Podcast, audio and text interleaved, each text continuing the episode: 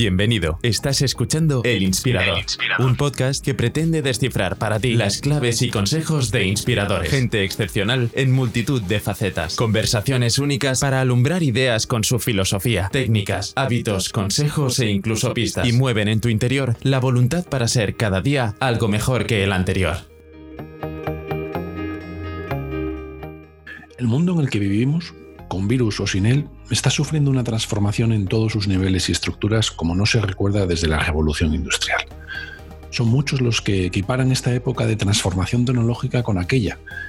Pero es que además de las consecuencias de la adopción tecnológica, se suman otras circunstancias como la ya clara emergencia de la mujer en todos los ámbitos de la sociedad, economía, política, el cambio de poderes a nivel internacional, el desafío climático, la ampliación sin precedentes de la esperanza de vida en todo el mundo y otros muchos que provocan cambios irremediables y revolucionarios. De todo ello hablamos con Mauro Guillén, que ha publicado en este año el libro 2030, Viajando hacia el fin del mundo tal y como lo conocemos. Dice el subtítulo del libro, cómo la colisión de las grandes tendencias actuales remodelará el futuro de todo. Un libro no solo brillante para entender el mundo actual y el que nos espera, sino que además da pistas sobre cómo afrontar dichos cambios. Mauro Guillén es una eminencia en Estados Unidos. Es titular de la cátedra Zandman de Gestión Internacional en la Wharton School de la Universidad de Pensilvania. Doctor en Sociología por Yale y Economía Política por la Universidad de Oviedo. Pertenece al patronato de la Fundación Princesa de Asturias, es miembro del Consejo Asesor de la Escuela de Finanzas Aplicadas y participa en grupos asesores del Foro Económico Mundial. Mauro nos cuenta cómo llegó hasta la cima de las mejores escuelas de negocio del mundo, da algunas pinceladas sobre aspectos claves de su libro y reflexiona sobre el estado de la educación en la actualidad. Nos motiva en adaptarnos y prepararnos para los cambios que vienen. Sin más dilación, Mauro Guillén, un pensador del futuro. Bienvenido, Mauro. Muchas gracias por estar con nosotros. Muchas gracias por tenerme en tu programa. Sí, estoy, estoy muy ilusionado y al mismo tiempo un poco sobrecogido porque ya hemos escuchado en la presentación, er-, eres toda una celebridad. Sé que seguro eres, eras modesto y demás, pero eres todo una celebridad. Me gustaría hablar contigo del libro que has publicado y hacerte tres, cuatro preguntas al respecto. Pero antes, si, si me permites, eh, ¿Nos podrías explicar cómo eh, un chaval, si me permites llamarte así, ¿no? de, Oviedo, llega a, a, la, cima, a la cumbre de, las mejores escuelas de negocio de Estados Unidos? Bueno, sí, es eh, relativamente fácil, la verdad, eh, aunque por supuesto hubo muchos obstáculos y hubo muchos eh, momentos, pues en fin, en los cuales a lo mejor la cosa no podía funcionar. Yo originalmente nací en León, es cierto que soy medio asturiano y estudié la carrera económicas en la Universidad de Oviedo.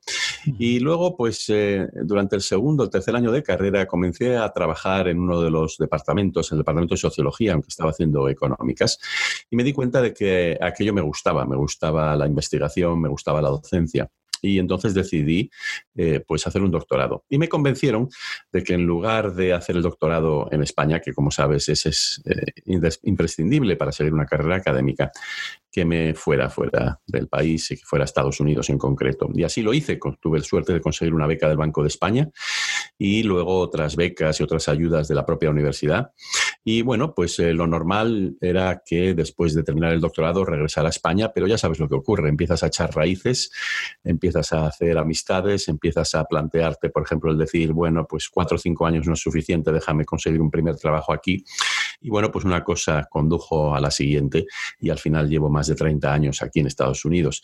Eh, claro, evidentemente reconozco que he tenido suerte y que he tenido al final eh, pues el privilegio y el honor de estar trabajando para lo que nosotros consideramos la mejor escuela de negocios del mundo, que es la Wharton School, donde además he podido desempeñar pues mi labor investigadora exactamente de la manera que yo quería, me han dado muchísima libertad. Luego, por tanto, estoy evidentemente muy satisfecho de esta carrera profesional, pero claro, en, en cualquier momento en el cual tenías que tomar una decisión, podrías haber tomado la decisión incorrecta, ¿no?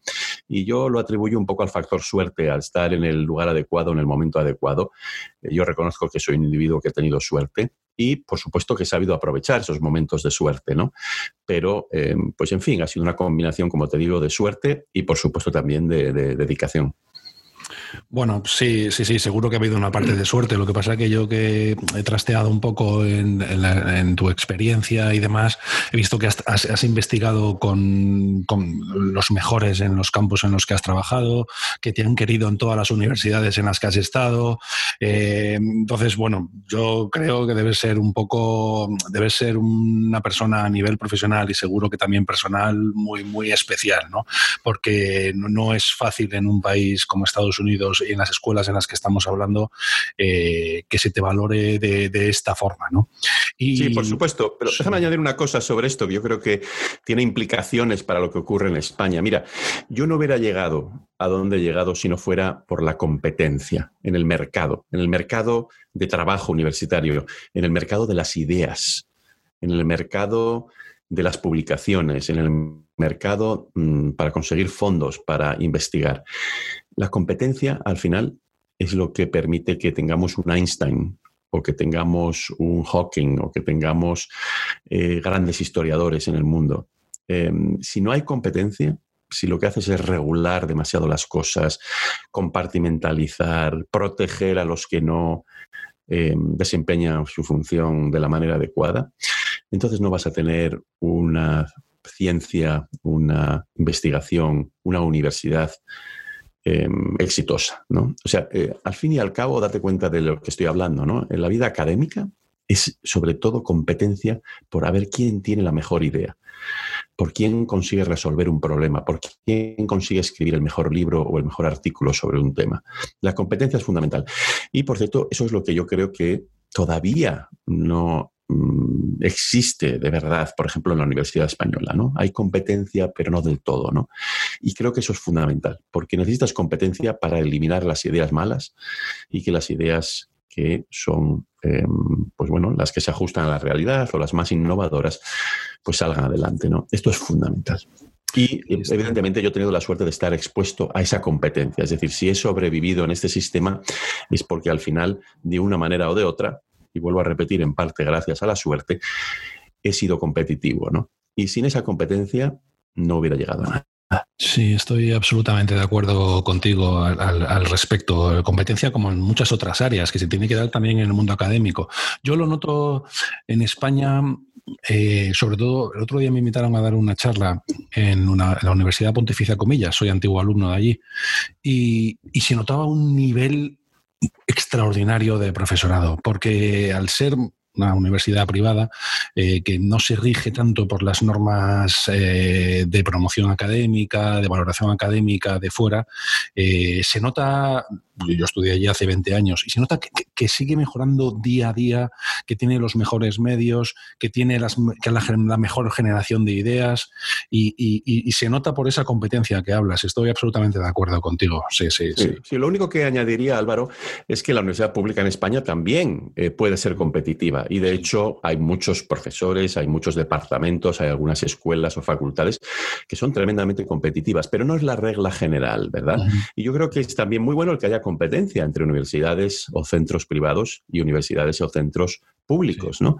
Vuelvo a repetir, la competencia es fundamental para todo, pero sobre todo en el mundo académico y en el mundo de las ideas. Sin competencia no hubiéramos tenido los avances que se han producido a lo largo de los siglos en la ciencia, en las ciencias sociales, en las humanidades, etcétera. Sí, sí. También en la pública, tienes toda la razón. En este podcast entrevistamos a un profesor de la Universidad Pública, Ancho Sánchez, con una generación de ideas y además una, vinculación en el sector privado también muy, muy grande. ¿no? Pero sí, tienes, tienes razón que hay un camino muy largo para recorrer ahí y, que, que, tú lo has vivido de primera mano en Estados Unidos. ¿No? Y es verdad que la generación de ideas eh, surge de, esa competencia. ¿no?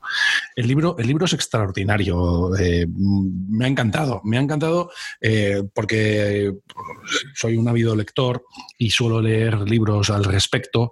y sin embargo, el tuyo tiene algo diferente. Yo cuando, cuando estaba preparando la entrevista, siempre me gusta pensar, a ver, ¿qué se le ha olvidado dentro del contenido del índice que pueda comentar con él. Y me he parado a pensar y, realmente es que tocas todos, tocas todas las materias que afectan al futuro. No, no, no has dejado ninguna, no has dejado la climatología, no, has dejado el problema económico eh, o los cambios económicos que haya. Tocas todas las áreas de una forma u otra, ¿no? Y, esto no es fácil en un, en un, libro de este tamaño, ¿no? Porque cuando la misión es, es, es, es, amplia, es establecer cómo va a ser la sociedad dentro de 10 años, ¿no? Eh, y esto me ha gustado mucho, me ha gustado mucho, Mauro. Muchas gracias. Evidentemente hice un esfuerzo por ser lo más enciclopédico posible porque sabía que de lo contrario iba a ser criticado porque algún tema estuviera menos representado que otros. Ahora, aún así, también hay que reconocer evidentemente que hay ciertos eh, aspectos eh, sobre los cuales no pude profundizar lo suficiente, ¿no? Pero sí, evidentemente, tanto desde el punto de vista económico como social, demográfico, tecnológico, el libro trata de cubrir eh, pues eh, yo creo que la mayor parte de las tendencias importantes, yo creo, de cara a los próximos 5 o 10 años. Sí, y, no solo eso, ahora te preguntaré por algunas de las que más me han interesado. Eh, no solo eso, sino que tu libro es de los pocos que da unas claves súper interesantes de cómo afrontarlo. Eh, lo cual, lo cual no, no es común, ¿no? Eh, te dice, bueno, realmente en la conclusión hablas de cómo es, cómo, es la metodología para poder afrontar todos los cambios que vamos a tener, ¿no? Eh, algunos muy importantes. Y es verdad que lo, había, lo había intuido en, otras publicaciones, pero el razonamiento que haces de pensamiento lateral es súper interesante, Mauro. Eh, está muy bien explicado en el libro y, me ha encantado. Eh, básicamente, yo lo puedo resumir, seguro que tú mucho mejor, pero se trata de que no, afrontemos solo un tema de una forma lineal, sino que veamos todas las implicaciones posibles que puedan haber y pensemos todo ello de forma conjunta, ¿no? de forma lateral. Eh, ¿Es así? ¿Tengo la idea bien? Sí, por supuesto. Yo creo que hay un paso previo a ese que acabas de mencionar, que es el conectar las distintas tendencias, ¿no? Porque estas tendencias que están cambiando el mundo en estos momentos eh, no son aisladas, ¿no? Sino que todas ellas se relacionan entre sí y por eso se está verificando esta transformación tan gigantesca, ¿no? Que estamos viviendo en estos momentos en el mundo y, de la cual la pandemia es solamente el comienzo. La pandemia es un acelerador, pero no lo es todo, ¿no? Eh, yo creo que el paso previo importante es el siguiente, es mm, darnos cuenta de que no es posible una marcha atrás. Darnos cuenta de que si hay alguien, y sobre todo aquí hay muchos políticos que a menudo lo hacen, que te promete que puedes volver otra vez a la situación de hace cinco años o diez o quince, eh, a esa edad dorada, ¿no? En la cual las cosas parecían que eran mejores que ahora, Em, yo exhorto a todos tus, eh, eh, las personas que estén escuchando que eso es imposible. Es imposible darle marcha atrás al reloj. Aquí la única manera es ir hacia adelante. Y además, ir hacia adelante pensando que si nosotros decimos, uy, vamos a aislarnos, vamos a protegernos de todas estas cosas que están ocurriendo en el mundo, esa es la peor receta posible, porque entonces te vas a quedar completamente en fuera de juego, porque lo que os puedo asegurar a todos es que en el mundo, sobre todo en el mundo emergente, las personas están mirando hacia el futuro, ¿no? Todo el mundo está mirando hacia el futuro. Y si nosotros en España, en Europa, aquí en Estados Unidos empezamos a mirar hacia atrás, mal asunto, porque eso al final va a impedir que podamos adaptarnos a esta nueva realidad. Sí, Mauro. de hecho, eh, dentro de las claves que das para poder adaptarnos al, sustancial cambio que estamos sufriendo, eh, no solo por el COVID, sino que ya venía de atrás, ¿no? Eh, a mí de las, de las claves que das está muy en línea con lo que decías ahora, ¿no? La que más me, la que más me ha, interpelado es cuando hablas de que aprovechar la corriente, ¿no? Eh, yo, tenía un jefe siempre me decía, no vayas, no, no vayamos a contrapelo, siempre, siempre, siempre a pelo, siempre a, favor, ¿no? De corriente. Y, es verdad que lo que dices de aprovechar la corriente y aprovechar los cambios que, podemos tener. A mí, las claves que, que, das es quizás la que más me ha llegado. Sí, efectivamente, la inspiración me vino de esa línea en eh, Julio César, ¿no? De Shakespeare, cuando Brutus dice, mira, lo mejor es que sigamos la corriente, ¿no? A la hora de navegar. Eh, yo creo que, mira, mm, para un país relativamente pequeño como es España, ¿no? En el contexto global, incluso para Europa, ¿no? Que es una parte del mundo que se encoge en tamaño relativo. Em, yo creo que podemos crear nuestro propio futuro, pero ese propio futuro lo tenemos que crear en un contexto en el cual hay estas grandes corrientes, hay estas grandes tendencias, con las cuales es muy difícil luchar. Eh, es muy difícil ir contracorriente. Entonces, lo más importante yo creo que es alinearnos con ellas, ¿no? Y ver, por supuesto, asegurarnos de que no haya ningún grupo de la población, ninguna comunidad, ninguna eh, colectivo que se quede eh, marginado y que se quede retrasado ¿no? en, ese, en ese empeño. Pero mm, estoy completamente de acuerdo contigo, y ese es uno de los mensajes del libro. Tienes que alinearte con lo que está ocurriendo en el mundo en lugar de tratar de nadar contracorriente. Sí, yo, yo, soy de los que piensan que estamos sufriendo un cambio desde hace solo tres o cuatro años, ¿eh? Eh, como, como, como, no conocemos desde hace 50 o 80 años. Eh, y es verdad, estoy muy de acuerdo, lo dices en varias partes del libro, cuando, cuando mencionas exactamente, crecimos pensando que las reglas serían las mismas y sin embargo han cambiado completamente, ¿no? Eh, y yo estoy de acuerdo contigo. Eh, uno pensaba como sus padres que iba a estudiar, que lo iba a trabajar, que se iba a jubilar con 65, 67 años y que iba a tener la jubilación que hemos visto en nuestros padres, ¿no? Eh, que yo veo en los míos y en todos los que me rodean. y no solo eso, sino también el papel de la mujer, los, poderes socioeconómicos en el mundo y, y no hablemos ya de la parte tecnológica, ¿no? Eh, las reglas han cambiado absolutamente.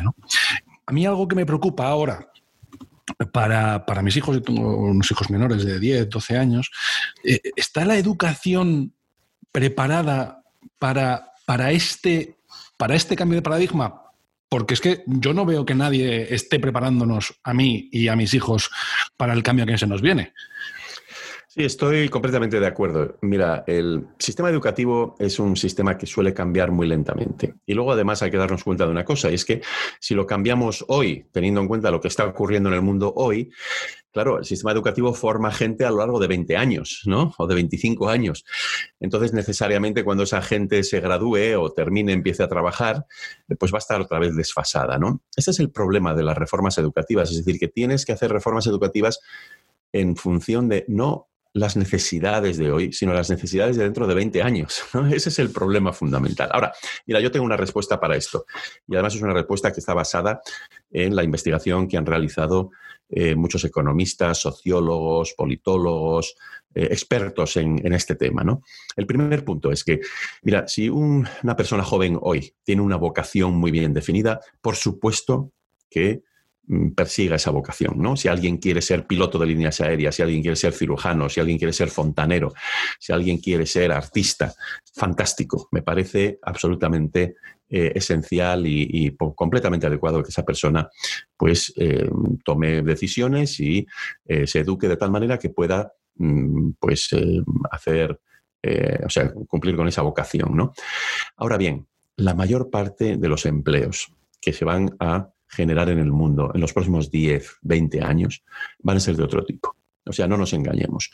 Eh, empleos vocacionales, como mucho el 10 o el 15%. Fíjate que incluso los pilotos de líneas aéreas pueden desaparecer porque, como sabes, hoy ya los aviones eh, vuelan por sí mismos, ¿no?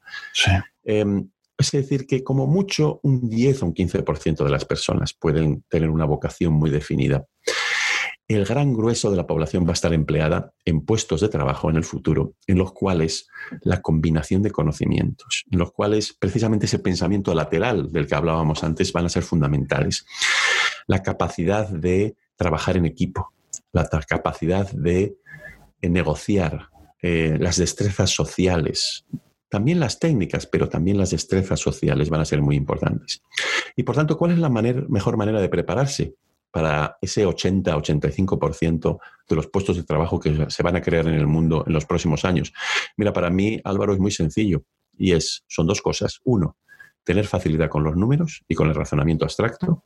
Y número dos, saber leer y escribir muy bien. ¿Y por qué digo esto? Porque quien sabe leer y escribir bien sabe absorber información y en este mundo tan cambiante va a poder reinventarse varias veces, va a poder seguir aprendiendo, va a poder ver, eh, poder eh, absorber, poder familiarizarse con nuevas técnicas, con nuevas maneras de hacer las cosas. Luego, mm, mira, yo ahora le digo a la inmensa mayoría de la gente joven, preocúpate de encuentra una manera, busca una carrera que te prepare bien para esas dos cosas. Facilidad con los números, en primer lugar, y segundo, que te enseñe a leer y escribir. Y no todas las carreras te permiten ese tipo de formación, pero es absolutamente fundamental. Y precisamente yo creo que es, sobre todo en el segundo de estas dos cosas, lo que tiene que ver con saber leer y escribir bien, que es algo que no aprendes cuando tienes cinco años o seis, es algo que tienes que seguir aprendiendo y cultivando a lo largo de tu vida. Precisamente ahí es donde yo creo que el sistema educativo español, primaria, secundaria y también la universidad, es más deficiente. ¿no? estamos enseñando bien a la gente a que sepa leer y sobre todo escribir. Y digo escribir porque cuando escribes bien, es que eso es un, eh, un indicador de que también piensas bien. si no sabes escribir bien, yo personalmente pienso que eso también indica que tu cabeza no está funcionando. La mejor práctica para razonar, para em, llegar a conclusiones em, bien eh, asentadas, ya sea en la teoría o en, la información o en los datos, es escribir, ¿no? Saber escribir esos argumentos, saber escribir sobre esa evidencia. Y lamentablemente el sistema educativo no hace eso. O sea, yo llevo años llevo años apuntando este, este problema, ¿no? Y sin embargo, las reformas educativas parece que no van en ese sentido. Sí, interesante. Muchas gracias, Mauro. De, todas las claves que das un poco para entender cómo será el mundo en el año 2030, eh, a mí hay un par de ellas que, me han interesado mucho, ¿no? Eh, sobre todo eh, trabajo con, una empresa que invierte en, en, residencias de mayores, en mayores, y y me ha interesado mucho, ¿no? Porque nosotros realmente sí que vemos un potencial lógico, no hace falta ser un lince, eh, pero sí que no, no, había entendido muy bien, y me has ayudado a verlo, el, el, gigante potencial que tiene esa comunidad mayor, que es que va a ser la más importante. Nos centramos mucho en los millennials, nos centramos mucho en la gente joven, son el futuro, pero realmente el futuro en el año 2030 va a ser la, gente madura, la gente mayor, tanto en consumo como en desplazamientos, en generación de riqueza. No lo había enfocado tanto desde ese punto de vista, ¿no? Como que va a ser el principal grupo mm, a tener en cuenta eh, dentro de la economía en el año 2030, ¿no? Sí, efectivamente. claro. Sí, los mayores de 60 años, pues eh, tú mismo lo has dicho, van a ser o van a constituir el mayor segmento del mercado de consumo. Y también, como sabes, eh, son los principales propietarios de riqueza, ¿no? De patrimonios netos, eh, fundamentalmente por la vivienda, ¿no? Pero también por otro tipo de, activos que puedan tener. mira, yo creo que lo apuntaste hace unos minutos. Yo creo que aquí lo más importante es que tenemos que tener un cambio de mentalidad. Es decir, si recuerdas el canciller Otto von Bismarck en Alemania hace 150 años para lograr aplacar el movimiento socialista se sacó esta invención de las pensiones, de una pensión garantizada para los trabajadores. Eh, bueno, mm, en definitiva, de lo que consistía el, tema era en que durante los primeros años de la vida se estudiaría, es decir, la, mm, introdujo la escolarización obligatoria, luego se trabajaría y luego al final te jubilarías. Claro, esa promesa de jubilarte cuando cumplieras 60 años o 62 o 65, lo que fuera, pues tenía mucho sentido cuando la esperanza de vida apenas llegaba a los 50 años. Pero ahora estamos 150 años después en una situación en la cual la esperanza de vida es eh, o llega hasta los 80, 85, en el caso de las mujeres incluso más allá. Pero no solamente eso, Álvaro, alguien que cumpla 60 años tiene por delante, vamos a ver si nos entendemos, otros 30 años por término medio, ¿no? Eso es otra vida, ¿no? Entonces, esta idea decimonónica, porque es realmente del siglo XIX, ¿no? De hace dos siglos, de que la vida procede en varias etapas. En la primera jugamos, luego estudiamos, luego trabajamos y luego nos jubilamos. Esto es lo primero que tenemos que abandonar. Ahora no va a haber ningún político que te lo diga porque entonces pensará que va a perder los votos de los jubilados, ¿no? Pero eso de que una persona de 65 años ahora tenga que jubilarse, es una atrocidad. No tiene, ningún sentido. No tiene ningún sentido. Es una atrocidad porque todavía le quedan por término medio otros 30 años, otros 25 a 30 años. Pero no solamente eso, es que una persona hoy en día, año 2020, que tiene 65 años, está en mucha mejor forma física y mental que una persona de la misma edad hace 50 años. Total. Entonces, entonces, desde el punto de vista social, desde el punto de vista psicológico, desde el punto de vista económico, no tiene ningún sentido. Y esto es lo primero que tenemos que abandonar. Y además, se da otra circunstancia que tú la conoces muy bien, dado que estás activo en esa parte de la, de la economía, y es que una persona de 65 años tiene experiencia tiene conocimientos. Pero hay otra cosa que tenemos que cambiar, Álvaro, dado sobre todo porque el conocimiento cambia tan rápido que la tecnología lo cambia todo, y es que vamos a tener que ir a la escuela o a la universidad varias veces en nuestra vida. Eso de que una vez que cumples 22 o 23 años ya se acabó, ya has aprendido todo lo que necesitas aprender, no. Hasta ahora lo que hemos tenido es, eh, la mayor parte de las personas, cuatro o cinco puestos de trabajo a lo largo de su vida laboral. Pues no, a partir de ahora esa vida laboral va a ser más prolongada, quizás llegue hasta los 70 años, hasta los 75, hasta los 80, y vamos a tener varias carreras profesionales, dos o tres carreras profesionales. Es decir, pues vamos a estudiar, a los 22 o 23 años empezamos a trabajar en una determinada carrera o profesión y 20 años más tarde, puesto que a lo mejor esa carrera o profesión ha quedado obsoleta dado el cambio tecnológico, volvemos otra vez a estudiar otros dos años y emprendemos una nueva carrera profesional. Ese es el mundo del futuro y cuanto antes nos demos cuenta de que ese es el mundo del futuro, mejor, porque es inevitable. Y digo, es inevitable por dos cosas, vuelvo a repetir, que son dos realidades. Una es la esperanza de vida, ¿no? Que estamos teniendo ahora. Y número dos es que los conocimientos se quedan obsoletos muy rápidamente por el cambio en la ciencia, por los cambios en la tecnología, etc. Luego, por tanto, una de dos, o nos adaptamos y cambiamos radicalmente esa idea de que la vida procede en etapas y tal, y que a los sesenta y pico te jubilas, o si no, nos quedamos completamente en fuega de juego. Y los países que avancen en esa transformación más rápido van a ser los que al final vayan a tener mejores niveles de bienestar para sus poblaciones. Absolutamente. Em, en, el libro me haces un pequeño epílogo sobre el, COVID. Eh, ah, claro, hablas de que estabas eh, escribiéndolo en marzo del 20, ¿no? Eh, y hablas muy bien de que los cambios de la COVID no es un cambio sustancial o que aparezca nuevo, sino que potencia los cambios que venían sucediendo, ¿no? ¿ha, cambiado en algo o ha ampliado algo tu opinión durante estos últimos ocho meses? ¿Crees que el 2030 se va a ver afectado de alguna forma por, la COVID? mira, dos observaciones sobre este punto. La primera es, em, para la gente que piense que la pandemia lo ha cambiado todo, que se apriete, que se abroche el cinturón, porque lo que, las cosas que van a cambiar en los próximos 10 años todavía van a ser más a mayor escala, ¿verdad? Punto número uno. Punto número dos. Las pandemias, las crisis económicas asociadas, como vemos en este caso con la pandemia, eh, todas estas disrupciones, eh, a veces tienen efectos muy distintos, ¿no? Depende del caso. Hay pandemias, hay crisis económicas que lo que hacen es parar las tendencias preexistentes o incluso eh, das marcha atrás ¿no? en algunas tendencias.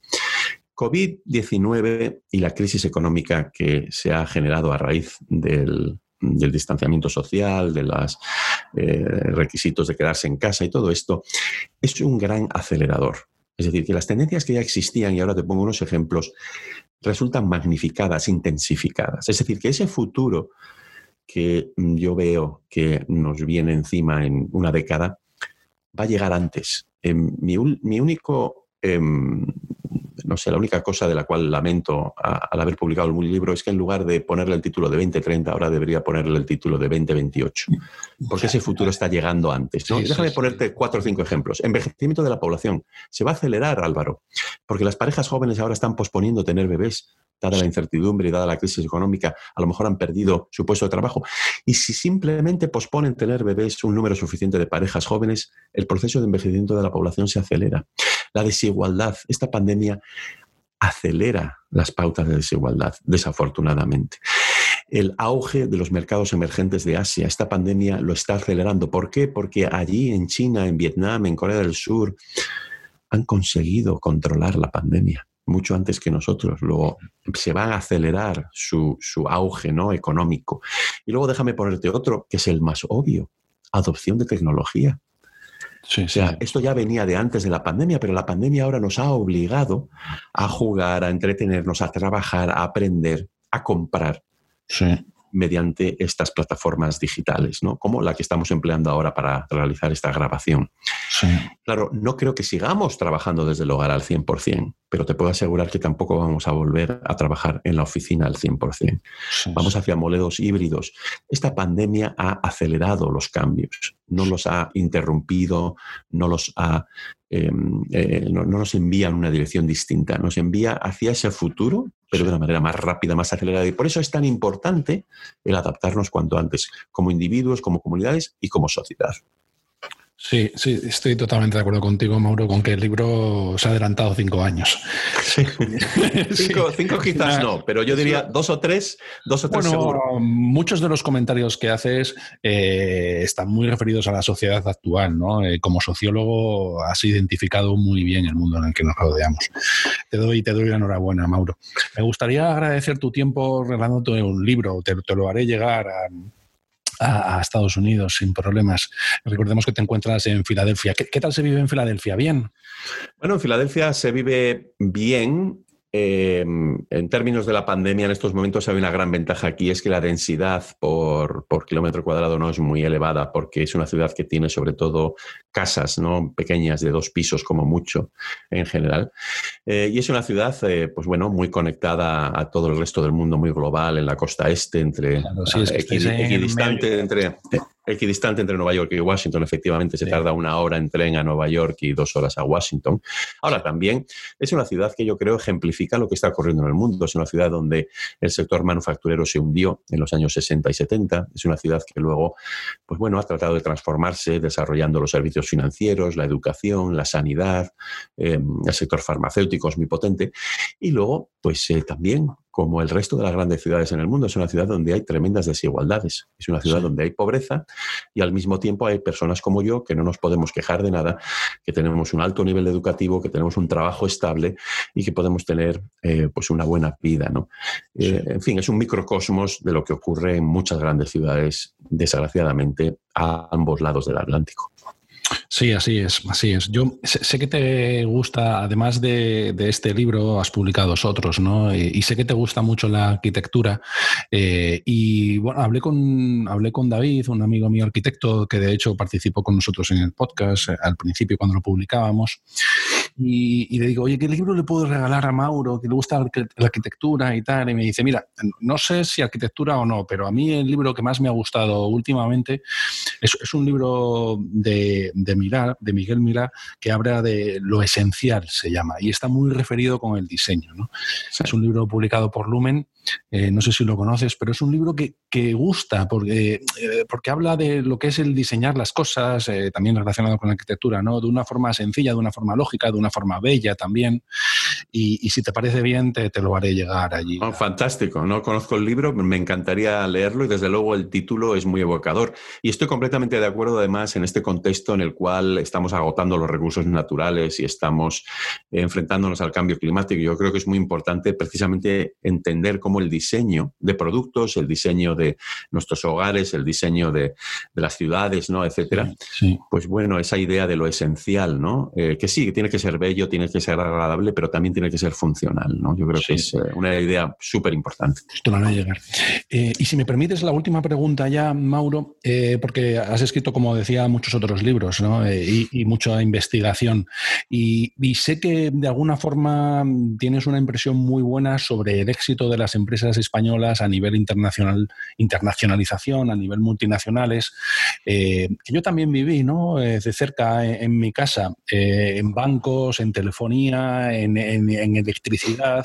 Parece que hace 20 y 30 años nuestras empresas eran absolutamente punteras y, con una capacidad de internacionalización muy fuerte. ¿no? parecía que el futuro era apasionante a nivel multinacionales españolas. Y, últimamente, aparte de, bueno, pues de, que sigo la inversión en bolsa y demás, eh, hoy precisamente en el periódico de aquí de España decía que las multinacionales españolas eran hormigas jugando ya en un mundo de gigantes. ¿no? Eh, me da la impresión, o nos da la impresión desde España, que estas multinacionales han estado aminaladas, eh, no han tenido éxito de una, de una forma u otra, eh, no han conseguido despegar todo el potencial que tenían en Latinoamérica y en el resto del mundo y que no han tenido el éxito que esperábamos de ellas. ¿Esta es tu misma impresión? Bueno, yo creo que el fenómeno de la proyección internacional de la empresa española es muy heterogéneo, ¿no? O sea, tienes, por supuesto, las grandes empresas, pongamos el IBEX 35, ¿no? Algunas de ellas se han sabido internacionalizar mejor que otras. Claro, hay muchas que están en estos momentos en una situación muy precaria, sobre todo la, banca, ¿no? Eh, por muchos motivos, no solamente los bajos tipos de interés, sino también sus propios errores y su falta de adaptación al nuevo entorno tecnológico, etcétera, ¿no?